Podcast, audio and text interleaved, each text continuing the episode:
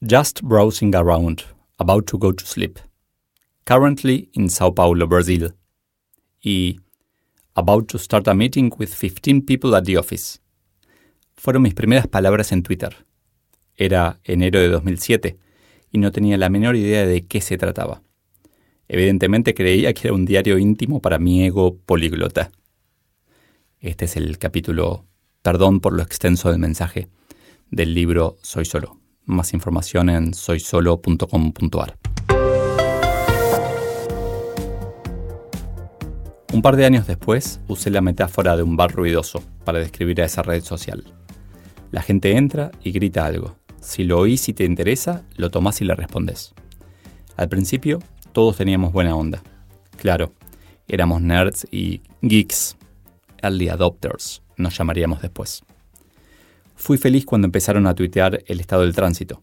Ya no tenía que pescarlo justo en la radio para mis largos viajes a la oficina. Pero años después el bar se transformó. Ahora era de Cowboys.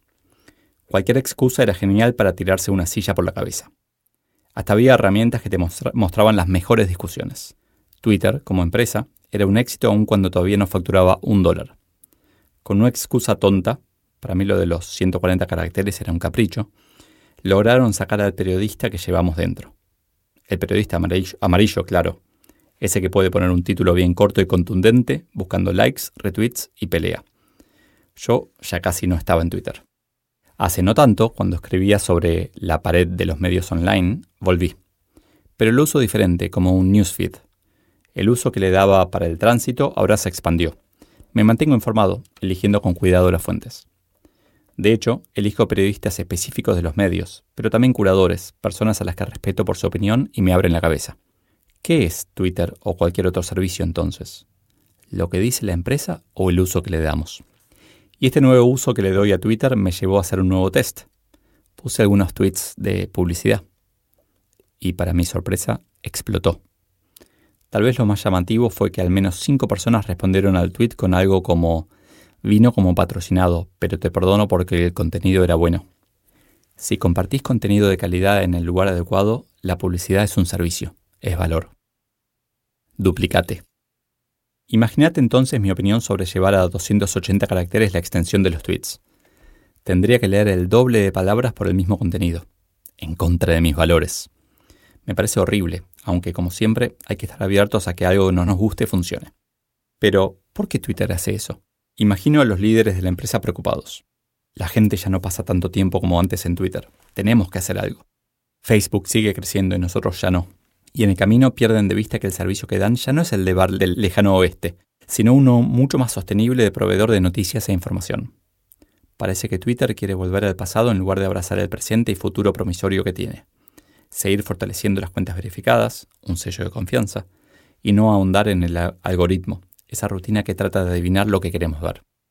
Así podría terminar siendo el medio de información a medida de cada uno de nosotros, con contenido de calidad, curado por nosotros y por especialistas que elijamos, y publicidad que agregue valor. Nadie de Twitter Inc. me lee, así que no creo que pase. La diferencia entre la innovación de Elon Musk, trabajando en acelerar el camino, y la de los 280 caracteres de Twitter, es como la diferencia entre ir al futuro o al pasado. Uno, inevitable, el otro, imposible. Una innovación muchas veces parece un manotazo de ahogado, y viceversa. Edítate constantemente. Empezar un mail con la frase del título de este capítulo es terrible. Terminarlo así es la muerte. Es como pegarle una piña a alguien de esas bien premeditadas y después pedir perdón. Si quieres escribir corto, escribí corto. Si tu mensaje es extenso, hacelo extenso. Pero no te disculpes por algo que podrías haber evitado. De hecho, evítalo directamente. Si pones la frase, lo que estás diciendo es, escribí para mí, me importa tan poco tu tiempo que a mi mensaje ya largo le agrego frases que lo hacen más largo. Con los años aprendí a dejar los mails que escribo sin enviar unos segundos y leerlos nuevamente con los ojos del lector. La formación, formal e informal, que tuve de oratoria redundó en un efecto colateral no deseado. Cada vez que veo a alguien expresándose, me cuesta enfocarme en el contenido. Miro los gestos y actitudes. ¿Qué está diciendo de verdad?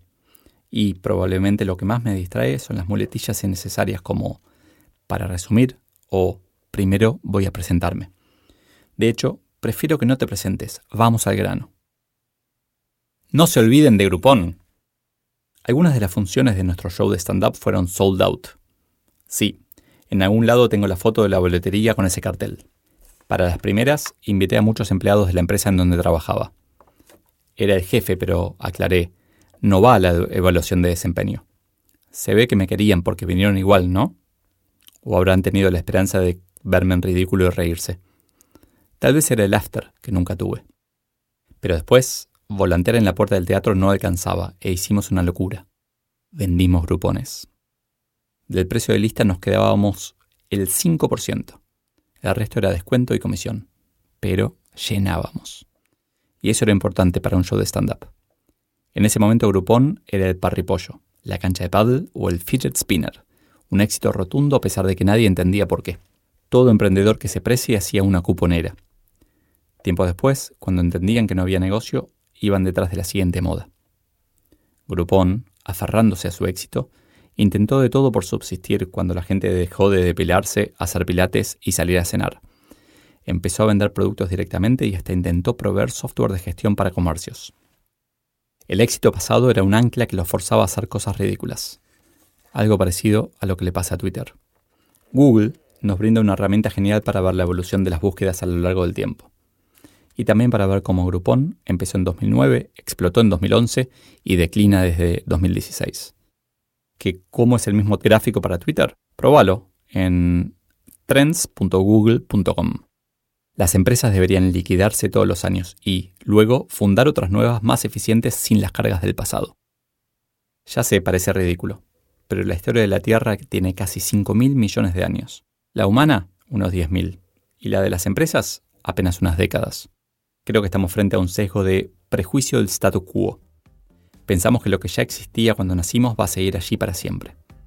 Y nada, hasta ahora, duró para siempre. Que las empresas, y poder reemplazarlo por lo que gustes, países, sistemas, especies, aparezcan y desaparezcan, es sano. Aunque duela. Perdón por lo extenso del mensaje. En la versión en papel no termina así este capítulo, pero me gustó repetirlo para reforzar el punto de, no usar más esa frase, de ser cortos si queremos ser cortos, ser largos si queremos ser largos y no, no excusarnos innecesariamente.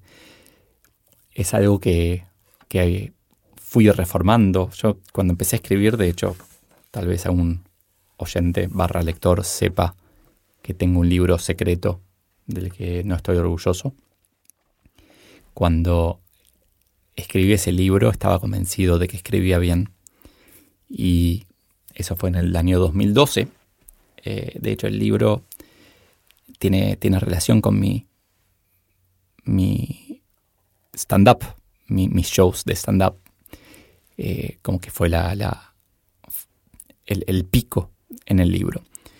Cuando publiqué ese libro estaba convencido y con el tiempo, tres, cuatro años después, cuando empecé a escribir de vuelta, me di cuenta de que, de que escribía mucho mejor, de que tal vez la experiencia, seguro la edad, la, la, la paz, o sea, escribir con más tranquilidad, con más tiempo, el poder enfocarme, entender el cliente, eh, tener muchos más lectores, son muchas cosas que me hicieron y me siguen haciendo cada vez mejor, eh, mejor escritor para mí el, es como, es de verdad, es un desafío que me fijo mucho más en la forma de lo que me gustaría. Y a veces pierdo de vista por eso ideas, por cómo están escritas. Me contengo muchísimo en Twitter cuando alguien pone una idea brillante con un verbo mal conjugado. Dios, eso me encantaría cambiarlo.